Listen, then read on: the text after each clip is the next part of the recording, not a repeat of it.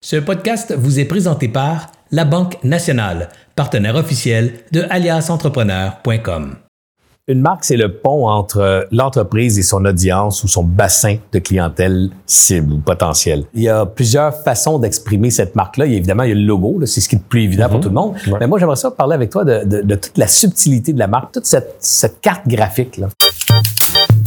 Ce qui va définir la marque, entre autres, puis ce à quoi on pense toujours, c'est la, la, la, charte graphique, qui est dans le fond là, le, la charte graphique. Pour retenir ça, la charte graphique. c'est dans le fond la définition puis ce qui est permis pour utiliser la marque. C'est comme un livre de règlement. Ça te permet de savoir, bon, c'est quoi le logo officiel, c'est quoi ces différentes versions?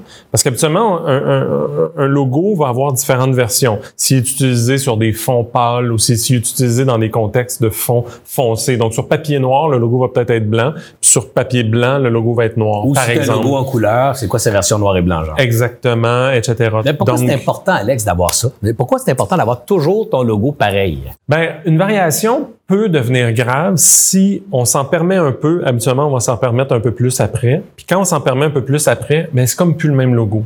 Ça a l'air d'un logo qui a été mal imprimé. Ça a l'air d'un logo qui a été mal utilisé. Puis tout d'un coup, la personne ne va pas le dire à haute voix, mais dans sa tête, ça va faire hum, ça n'a pas l'air solide, solide, cette affaire-là.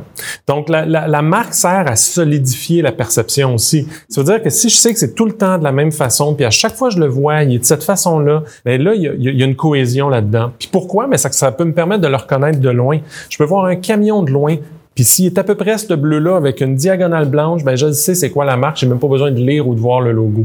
Euh, on voit beaucoup ça entre autres euh, du côté de Bell. Bell Canada, vous allez remarquer, ils ont lancé une marque il y a peut-être un peu moins d'une dizaine d'années où on voit même plus le logo. On voit juste l'arrondi du B. On voit juste la largeur du B et on reconnaît le logo parce qu'il y a une cohésion dans tout ça. Donc la marque sert un peu à unifier toutes ces choses-là parce que elle va se retrouver sur un nombre incroyable euh, de bidules, de gizmos, de gadgets, puis de, de, de, véhicules, de sites internet, de packaging. Puis toute cette cohésion-là est super importante pour que, pour que la personne ait vraiment l'impression qu'il y a une solidité derrière ça.